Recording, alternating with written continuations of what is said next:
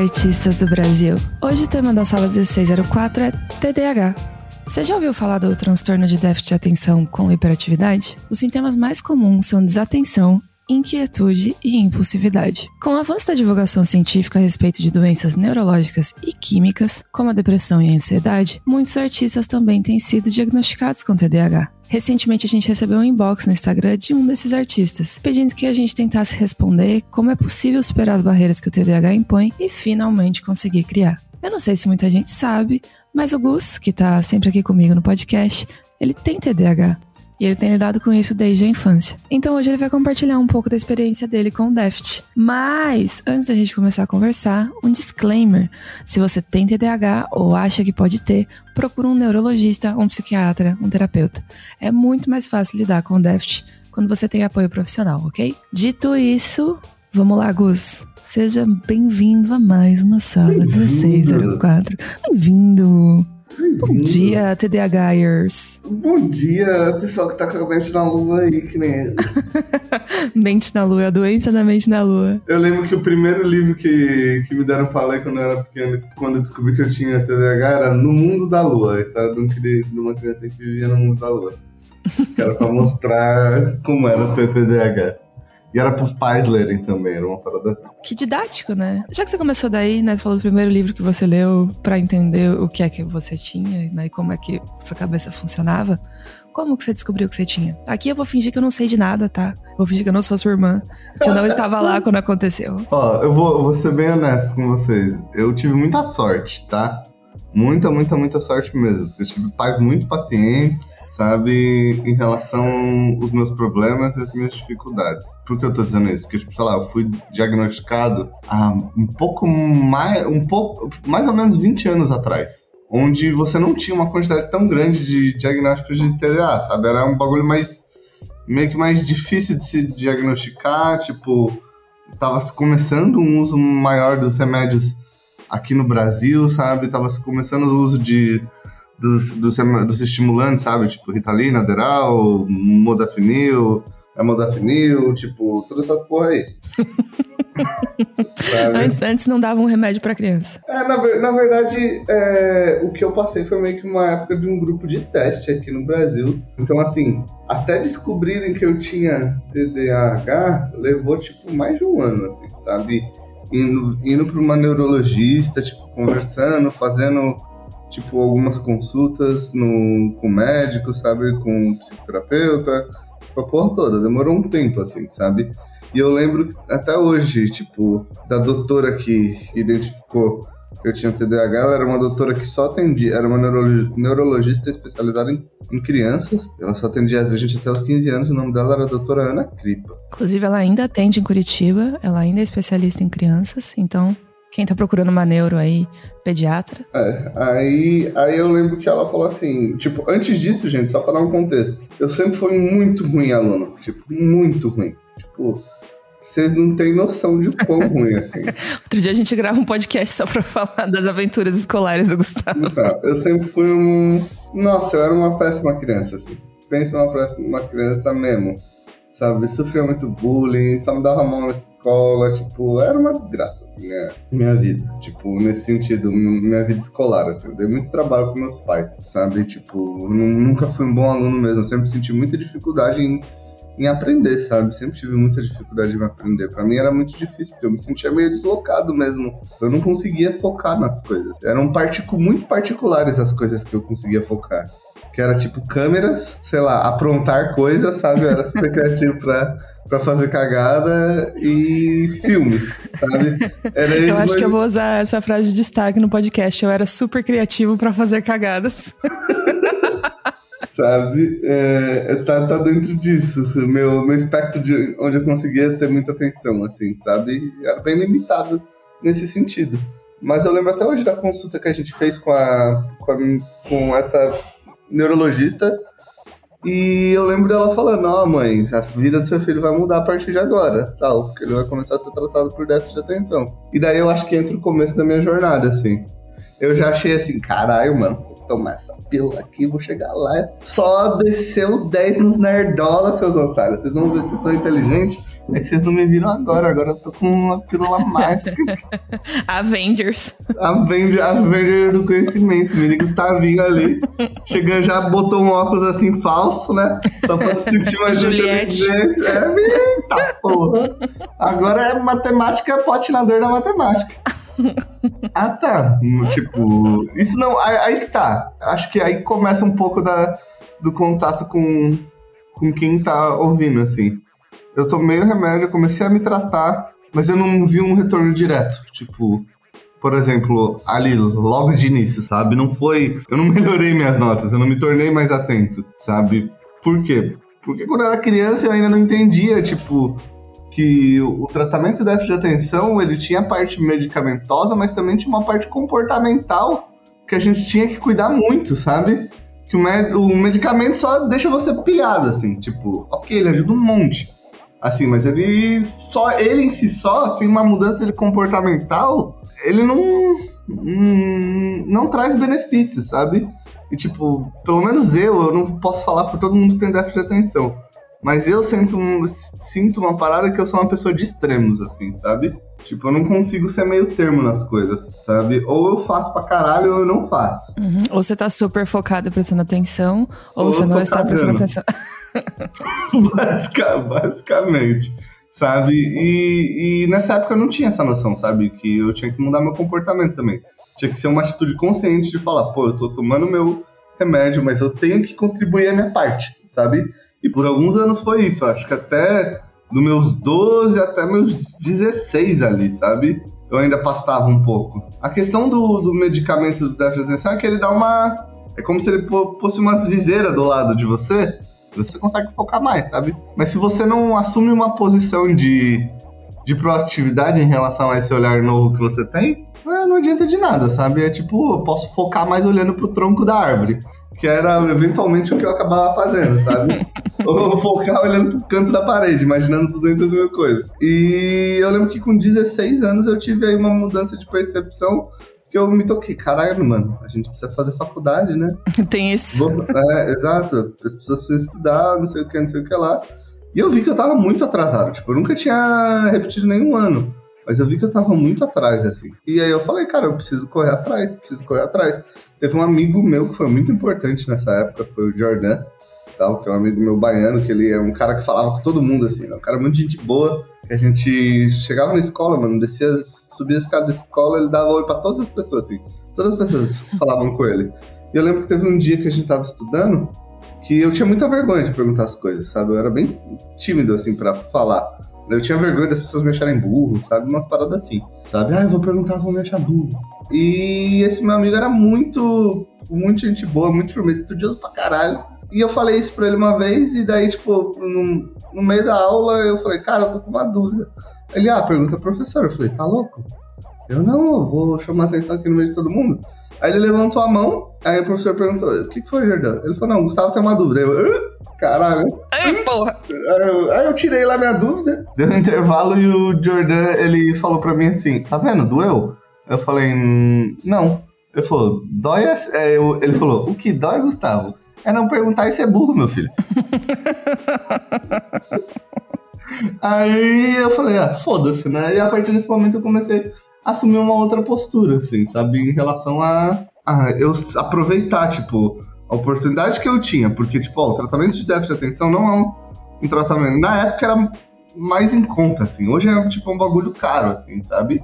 Tipo, na época os remédios não eram caros desse jeito, sabe?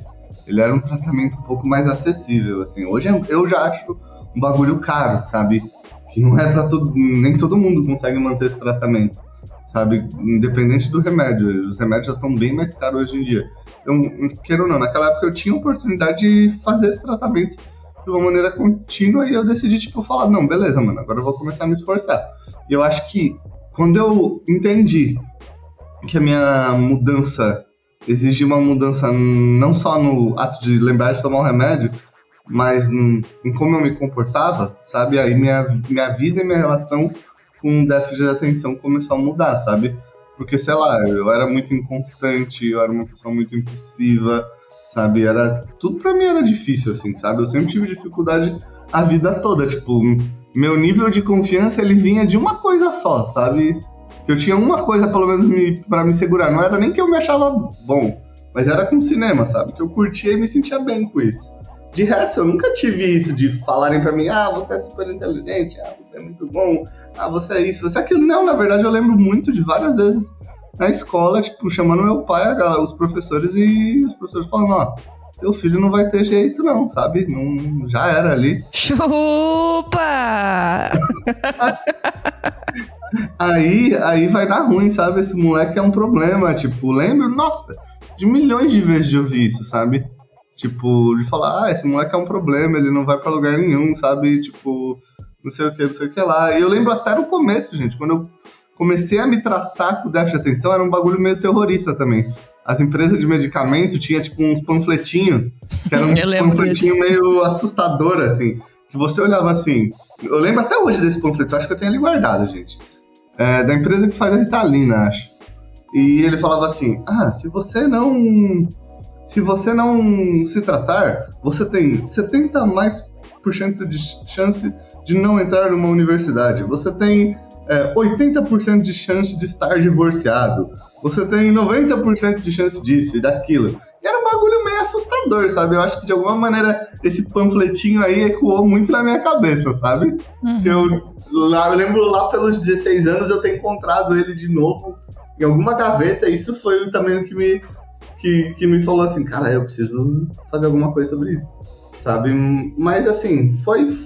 Acho que eu descobri com 12, mas eu realmente comecei a entender o que eu precisava fazer e, tipo, eu realmente comecei a me relacionar de uma maneira consciente com o meu déficit de atenção, né? Porque eu não posso fazer nada, eu tenho essa porra mesmo.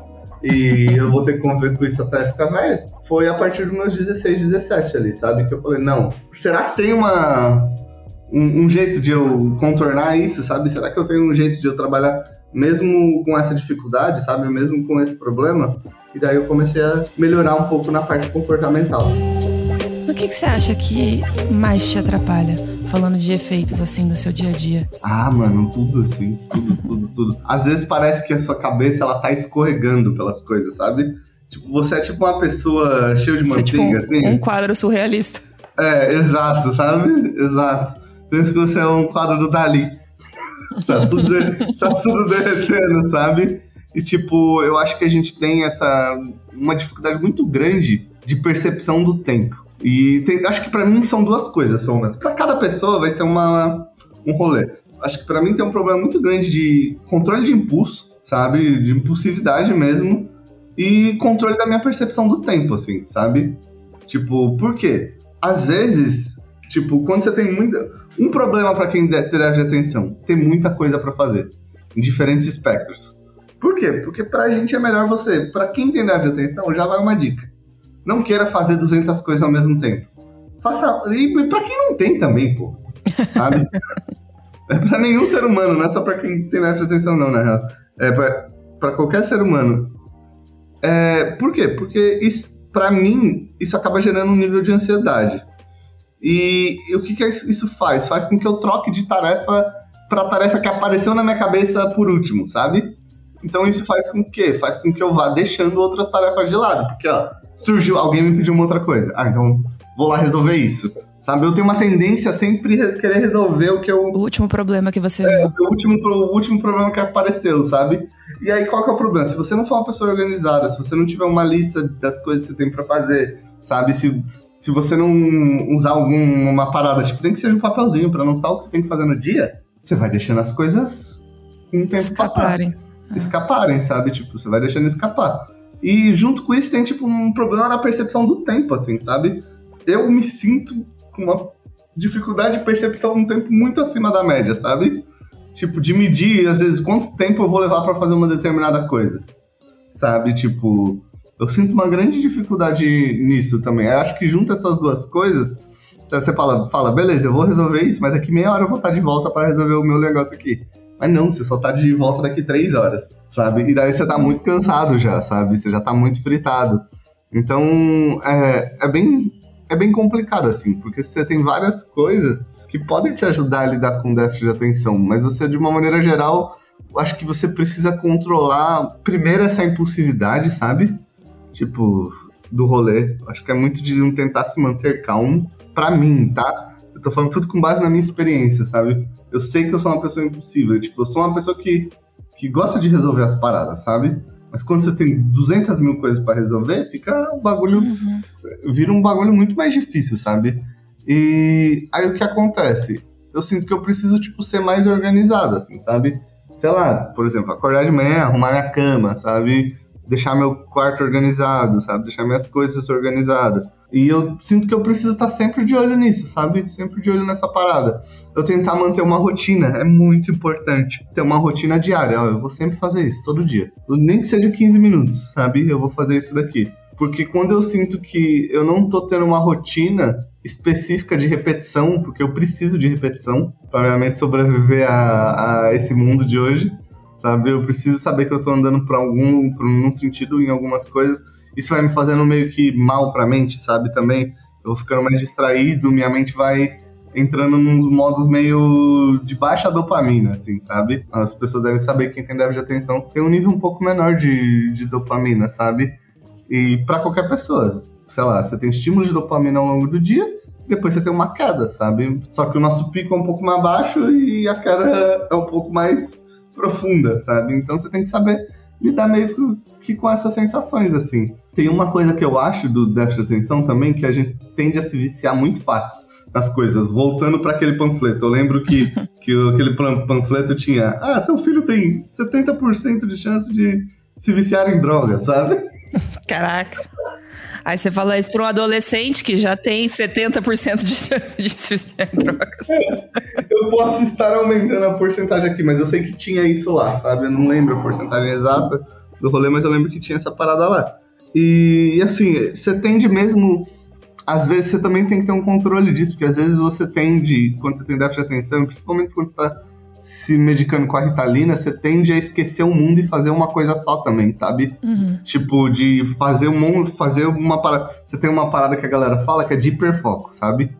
Que às vezes quando você tá nesse modo, tipo, pode estar uma pessoa do seu lado falando com você e você tá balançando assim a cabeça aqui, você tá entendendo? Só que eu tô pensando numa parada completamente diferente, tô, tipo, em outro mundo, assim, sabe? Tipo, tem tô... um ruído na sua mente, porque você sabe que alguém tá falando alguma coisa, mas você não tá ouvindo o que ela tá falando. É, eu não tô ouvindo, assim, sabe? Eu não tô ouvindo. E isso é bom e isso é ruim, sabe? E é bom saber controlar isso também, sabe? Porque a gente tem vida pessoal, a gente tem família, né? A gente tem namorado, esposa, namorada, sabe? E o déficit de atenção, ele, quer ou não, ele atrapalha um pouquinho em todos esses espectros, sabe? Então é bom a gente ter uma noção consciente, assim, de como o déficit de atenção, ele tá atrapalhando a nossa vida, assim. Você acha que o déficit te ajuda em alguma coisa? ou é só tristeza e melancolia? Não, não, não. Eu acho que eu sou uma pessoa muito criativa, sabe? Eu acho que a minha cabeça é muito, muito, muito... Não sei, eu acho que não é só o déficit, sabe? Mas eu acho que o déficit, tipo, por exemplo, nessa parada do foco, de ter foco pra caramba, sabe? Uhum. Eu tenho uma quantidade de energia maior que algumas pessoas, assim, sabe? Tipo, eu sinto que eu. Minha carga, tipo, por mais que ela não vá num, às vezes, ultra forte, igual algumas pessoas, ela se mantém por mais tempo, sabe? Tipo, eu sinto que eu posso ficar lá sete dias virando noite numa parada sabe, super concentrado. Não que isso seja bom, mas eu sinto que, tipo, quando você consegue lidar com déficit de atenção, sabe, tipo, ele tem su ele não que ele tem suas vantagens, saca? Mas eu acho que, tipo, ele tem seus pontos bons, sabe? Ele tem seus pontos uhum. bons que ele muda, ele muda um pouco sua percepção, sabe, do rolê. Você, acho que só de você identificar que você tem uma limitação, sabe, que você tem um problema, isso já muda um pouco a, eu acho que a vantagem do déficit de atenção é fazer a gente olhar para nossa saúde, a saúde da nossa mente de uma outra maneira, sabe? Sabendo que você tem déficit de atenção, eu acho que o ideal para quem tem é que você olhe para sua cabeça e você se cobre menos, sabe? Logo de início. Porque a gente tem um, uma dificuldade aí, sabe? Neurológica, sabe? A gente tem um problema neurológico aí. Saca? Então isso já faz você trazer atenção para si, sabe? Sim. Porque às vezes as pessoas não olham muito para si mesma, para como a mente dela estão, sabe? Por como tipo o mundo à sua volta afeta o estado cognitivo da sua cabeça. Uhum. Tipo, a gente repara muito pouco isso.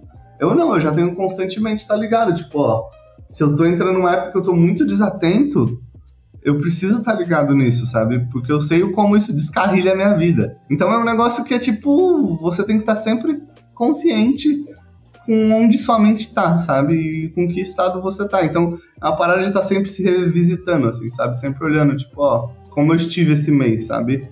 Sabe? Eu acho que eu não fui muito pra frente nisso, eu acho que eu não fui muito pra frente naquilo, sabe? E, e no geral, eu acho que eu, por causa do déficit de atenção, eu acho que eu sou uma pessoa que tem uma tolerância. Aí é de mim, tá? Não falo de outras pessoas. Mas eu sou uma pessoa que acabei me tornando um pouco mais fria em relação aos problemas, sabe? Tipo, eu, eu, eu acho que eu me, eu me perdoo mais se eu erro, sabe? Uhum. Porque eu sei que eu só tenho que continuar, sabe? Como lá quando eu era novo, eu só errava, sabe? Eu nunca tive uma parada que as pessoas falaram: Nossa, você é muito bom nisso, você é aquilo, você é aquele outro. Nunca tive isso, sabe? Então, quero ou não, eu tenho, tento ter um pouco mais de, de, Eu me cobro muito, mas ao mesmo tempo eu não paro por isso, sabe? Eu tô sempre querendo. Minha, minha meta é ir todo dia um pouquinho mais pra andar mais, sabe? Tipo, eu não falo às vezes nem que, que seja pra frente. Pode ser pros lados, sabe? Depende do, do que a vida tá pedindo no momento. Mas é tá sempre andando, assim, sabe? Não tá parado nunca. Eu acho que uma característica que você tem e que talvez tenha sido moldada por você ter esse autoconhecimento, né?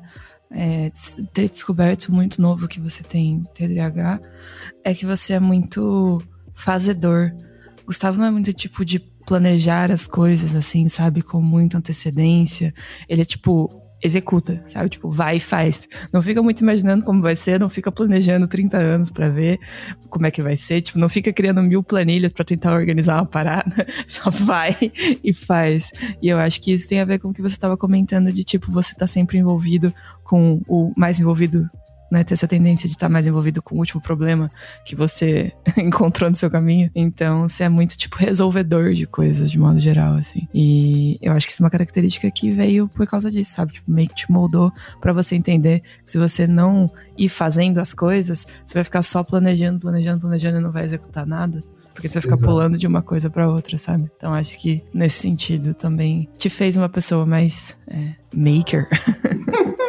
que startupeiro. Ai, gente, me desculpa.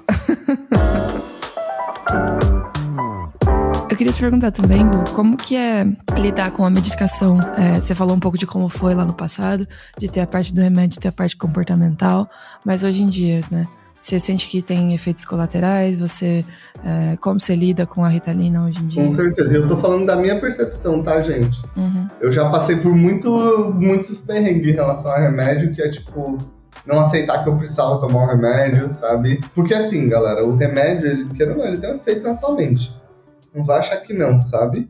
Eu não tô falando aqui, de nenhuma maneira eu tô falando que você que o remédio não é importante, que você não tem que tomar o remédio. Depende do estágio da vida que você tá, entendeu? Porque, tipo, o remédio te ajuda a alinhar algumas coisas, sabe? Tipo, mas alinhar essas coisas também depende de uma atitude sua. Sabe é o que eu falei lá, dos meus 12 aos meus, aos meus 16. Mas eu sinto que ele, tipo, gera alguns problemas sim, sabe? Tipo, gera alguns problemas. Eu sei que sempre que eu tive em, em épocas muito focado, sabe? Tipo, eu tava muito focado no rolê. Eu tava focado em medi usando o medicamento, sabe? No meu caso era Ritalina de 10mg, quem quer saber? Tá? É, isso me trouxe problemas em relacionamento, com a família, porque eu, eu, eu acabo virando uma pessoa muito isolada, assim, sabe? Uhum. Eu ligo muito pouco para as outras pessoas daí, sabe? vira um bagulho que eu, tipo, tô no meu mundinho assim e foda-se o mundo, sabe? Tipo, literalmente. Aí eu entro naquele modo que a gente tava falando lá, tipo, do, do foco excessivo lá, do hiperfoco, que acaba fazendo um pouco de mal pra minha vida numa maneira geral, sabe? É, satisfaz minha cabeça, mas me bota meio que uma rédea pra, de, de mostrar que a vida tem outras paradas aí, sacou? Tem outros rolês, tem outras coisas que são importantes de viver sabe? Tipo, eu sinto que eu entro num modo executor muito maior, sabe? eu sinto que eu sou um pouco menos criativo com o remédio, sabe? Eu sinto que minha cabeça fica muito engraçada quando eu não tomo remédio. Eu penso muita bobeira, sabe? Uma parada... tipo, sei lá, eu sou aquela pessoa que quando não tá medicada, eu paro no meio da rua e começo a olhar o tronco de uma árvore, sabe? Tipo, nossa, que bonito. Aí imagina o tronco da árvore se mexendo, sabe? Tipo, eu viajo muito fácil sem o remédio minha cabeça tem pensamentos aleatórios muito facilmente, assim, sabe? Quando eu estou sem o remédio. Mas, tipo assim, falando do remédio, eu acho que ele tem uma puta importância. Mas eu ainda não cheguei a uma conclusão definida se a pessoa deve ou não tomar ele pro resto da vida. Tipo, por exemplo, eu vou falar sobre o meu caso. Eu não tomo Ritalina faz uns seis meses. Não tô me medicando faz uns seis meses. Sabe? É bem pesado isso, porque o rebote do remédio no começo é tenso. O desmame, né? Sabe por quê? Porque você sente a larica mesmo do bagulho, mano. não tem como dizer de outra maneira, não. Saca? Você sente a falta da parada. Existe um nível de dependência. Pra mim, sabe? Falando pra mim como indivíduo, existe uma, uma, uma dependência do, do remédio, sim, sabe? Eu posso estar errado aqui. Mas é o que eu senti com a minha experiência. Com algumas das minhas experiências de parar de tomar o remédio, sabe? eu sempre senti falta no começo. Sabe? Sempre senti uma grande falta no começo, a mente mais devagar, sabe? O rolê todo. Depois as coisas vão voltando. Mas aí vai dependendo muito mais do que? Vira, tipo, 99% comportamental. Uhum. Sabe? Comportamental e o quê? Cara, tua saúde. Tu tá cuidando da saúde, tu tá comendo direito, sabe? Você tá fazendo exercício. Porque daí, tipo, como, por exemplo, agora, como eu tô tendo um, tô passando por um momento de adaptação, ah, sei lá, eu tô entendendo que é importante eu fazer exercício, comer um pouquinho melhor, sabe? Tipo, tô tentando na academia, sabe? Mais do que eu sei, como essas outras coisas me ajudam, por exemplo, meditar, sabe? Pô, meditar 15 minutos por dia quando você acorda, sabe? Isso tem me ajudado muito no, no foco. Pô, eu, eu vou fazer uma indicação aqui para quem para quem gosta, para quem quer saber mais. Tem um cara que até a Gabi me mostrou, sabe, há um tempo atrás. Eu indiquei ele em alguns podcasts aqui já. É o Andrew Huberman. E ele fala sobre. Ele tem um podcast sobre déficit de atenção e hiperatividade e como qualquer pessoa pode melhorar o foco. E ele fala tudo isso baseado em artigos científicos, tipo peer review, sabe? Que é, tipo, bem validado e bem reconhecido, assim. Não é, tipo, artigo científico que teve 20 pessoas na pesquisa, sabe? Uhum. Tipo, ah, pesquisaram com 20 pessoas se limão da caganeira, sabe? Tipo, uma coisa assim. Porque existe, né? Nem, nem tudo que sai como artigo científico é válido, tá? Eu vou deixar o link do podcast na descrição aqui para quem quiser ouvir. Mas assim, eu sinto que sim, eu sinto um. Quando eu paro de usar ele, eu sinto uma dependência. Eu acho que, tipo assim, não, na vida não existe bônus sem ônus, sabe? A gente tem que saber só qual bônus e qual ônus a gente quer ter pra gente. Sabe? Basicamente isso. Tipo, o remédio me ajuda a, a a botar minha vida no eixo, sabe? Me ajudou a conseguir várias coisas, assim, sabe? Me ajudou com muitas paradas, sabe? A conseguir um controle um pouco melhor da minha mente. Tipo, me ajudou com muitas coisas. Eu sou muito grato por poder ter tomado esse remédio, sabe? Mas eu não eu via também ele afetando várias coisas, sabe? É, o que você falou do bônus do ônus é bem importante, porque uma das, uma das coisas que a gente estava conversando antes de gravar o podcast não queria que acontecesse, era que a gente não queria nem incentivar as pessoas a tomarem o remédio e nem desincentivar elas a tomarem o remédio, sabe? Por isso que é. eu fiz o disclaimer do começo falando para procurar ajuda profissional, porque cada caso vai ser um caso, cada pessoa vai ser um, um remédio diferente. Não necessariamente todas as pessoas que têm TDAH vão tomar a Italina, tem outros remédios possíveis. É diferente se você descobre descobre que você tem TDAH quando você está na infância, quando você descobre na vida adulta. Então, tem um espectro aí de possibilidades diferentes de lidar com isso. E a gente não queria que todo mundo se pautasse pela experiência do Gus para dizer, ah, eu tenho TDAH certo, eu tenho TDAH do jeito errado, sabe? Tipo, meu Deus, estou lidando com isso bem, estou lidando com isso mal. Não é isso, sabe? Era mais pro Gus compartilhar a experiência que ele tem com isso e mostrar para vocês outras possibilidades de enxergar a coisa, sabe? Exato. Porque muita gente vê o déficit de atenção como o fim do rolê. Não, mas déficit de atenção é um diagnóstico, então quer dizer que é um novo começo, galera. Ah. uma coisa que eu falei no começo do podcast também, que mandaram um inbox pra gente, né? É, pedindo para falar sobre esse tema. Eu queria que você tentasse responder, Gus, como é que você consegue não ficar com a ideia de que é impossível se focar o suficiente para fazer qualquer coisa quando tem TDAH, sabe? Tipo, o que, o que você considera que foi mais importante para você para conseguir viver em paz com déficit de atenção? Ah, entender que eu tenho minhas limitações, mano. Entender que eu vou melhorar cada dia. Entender que, tipo, meu déficit de atenção não vai melhorar, tipo, em um dia. Vai melhorar ao longo dos anos, sabe? Tipo, déficit de atenção tá ligado porque eu sou como pessoa, sabe? Também. Sabe? Ele molda meu pensamento, ele molda o jeito que eu interajo com o mundo, sabe? E é difícil, gente. Para algumas pessoas ele tem nível mais alto, para outros tem nível mais baixo, sabe? Não é um déficit de atenção para todo mundo. São sintomas às vezes um pouco diferentes de uma pessoa para outra. Eu acho que é um processo, sabe? Acho que é um processo. Quanto mais a vida passa, mais eu entendo que isso faz parte de mim, sabe? Tipo, e mais eu fico em paz com isso. No começo era bem difícil, assim, sabe? Porque eu via claramente ali uma dificuldade, sabe? Às vezes a gente para e, olha o hiperfoco lá como tipo um superpoder para falar que a gente é mais foda que os outros, isso, aquilo. Sabe, eu não vejo, eu não, eu não tento. Tipo, não que eu não ache que seja uma vantagem em algumas coisas, sabe? Mas é aquilo, todo ônus tem um bônus. Sabe? tipo, é, todo bônus tem um ônus, no caso. É, mas é aquilo, tipo, eu tento ver as paradas de um ponto de vista muito neutro, assim, sabe? Tipo, de que eu tenho essa dificuldade de, e que eu tenho que aprender a lidar com ela.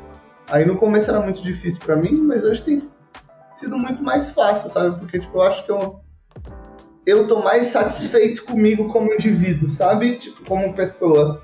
Sabe? Já passaram 20 anos do meu diagnóstico, sabe? Eu já, já sofri demais, já chorei demais, já achei que eu era burro demais, sabe? Já achei que eu não era capaz, já achei que eu não ia pra nenhum lugar. Já ouvi que eu não ia pra nenhum lugar sabe? Mas não, se eu paro e eu olho para onde eu tô, eu vejo que eu cresci de alguma maneira, sabe? Tipo, se sei lá, por exemplo, ah, agora você pode falar, porra, mas não, tô dando escola, tem uma produtora.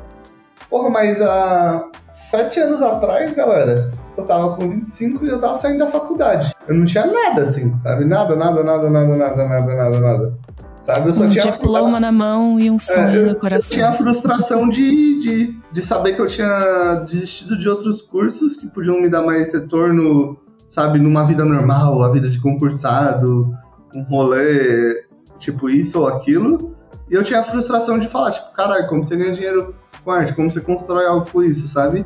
Mas quando eu olhava para mim também, eu olhava, caraca, não, eu tomei uma decisão. Sabe? Eu tomei a decisão de deixar um caminho e seguir outro. Não quer dizer que milhões de possibilidades estão se abrindo a partir desse momento, sabe? E eu saí, tipo, de um cara que tinha zero expectativa de fazer uma universidade lá por um cara que terminou a faculdade, pô. E se formou como o melhor aluno do curso, sabe? Uh, palmas ao fundo. é muito fácil a gente esquecer o que a gente conquista, sabe? Porque o cérebro que, de quem tem déficit de atenção, ele tá sempre procurando mais recompensa, mais dopamina. Sabe? Eu acho que o cérebro de todos nós tá sempre procurando mais dopamina, mas pô, eu consegui a faculdade, ó.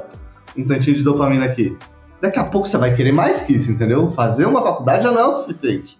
E daí mais, mais, e mais, e mais, e mais, e mais, mais conquista, mais ganho, mais isso, mais aquilo. E você sabe que esse é um buraco sem fim, sabe? Que esse é um buraco sem fim, que, tipo, a satisfação não tá no que você conquista, sabe? A satisfação tá no que você vive um dia de cada vez. Então eu acho que, de alguma maneira, o déficit de atenção me ajudou e tem me ajudado a sempre me lembrar de que o importante não é para onde eu vou, o importante é onde eu estou e o que eu estou fazendo agora, sabe?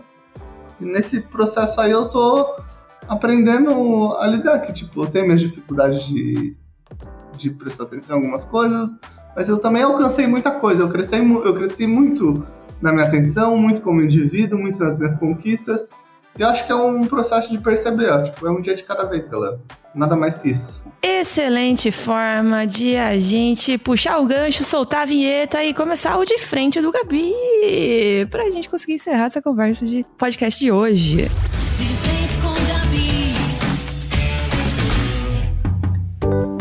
Tá pronto, Augusto? Você já sabe como é que funciona o esquema aqui. Bora. Uma palavra para descrever a sua relação com TDAH. Compreensão. Uma palavra para acalmar o coração criativo de quem tem TDAH. Mais de uma palavra.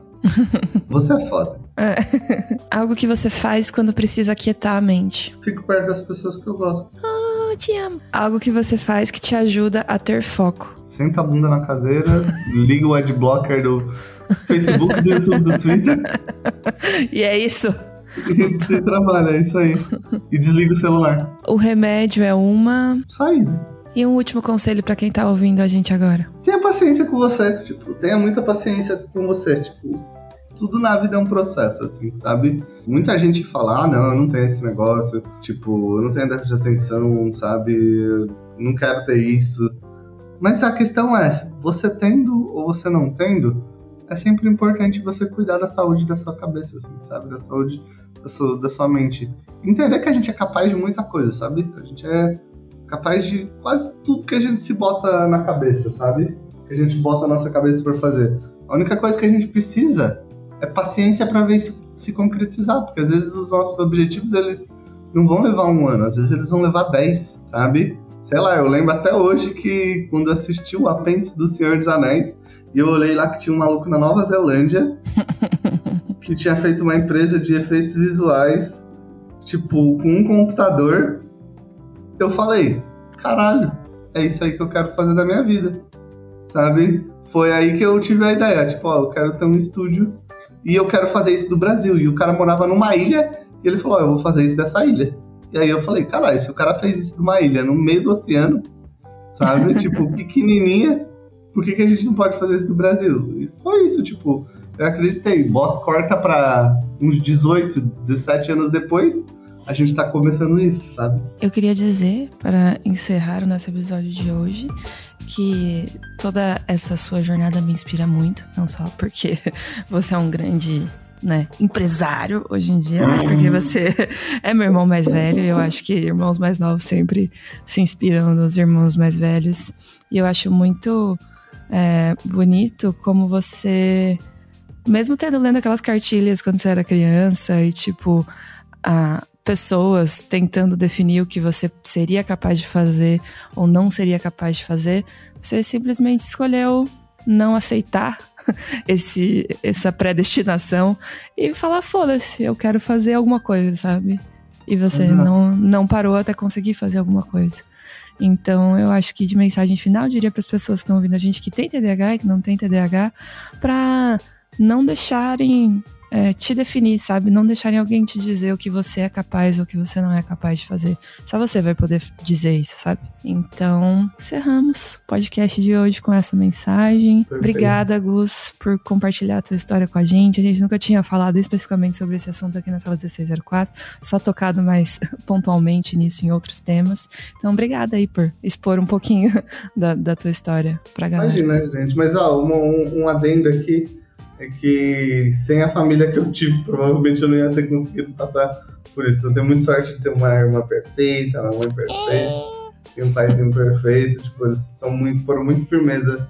Eles me ajudaram muito na vida, assim, sabe? Eu tive muito apoio deles nesse sentido. Então, não quero passar a impressão de que eu tive essa percepção sozinho, sabe? Eu consegui, eu consegui é, passar da dúvida dos outros, sabe? Tipo, sem ajuda puramente por, pela minha força de vontade. Não. Se eu não tivesse uma família foda, eu jamais estaria aqui. Isso eu tenho 99% de certeza. E se alguém duvida de você, fala que você não é capaz, ou se essa pessoa fala que ela é melhor que você, que ela faz e você não faz, que você tem que fazer isso ou aquilo, manda ela tomar no cu.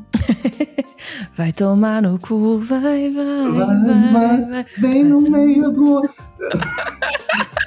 Ai, um beijo, galera. E beijo, até gente. semana que vem. Até, seus lindos. Se cuidem.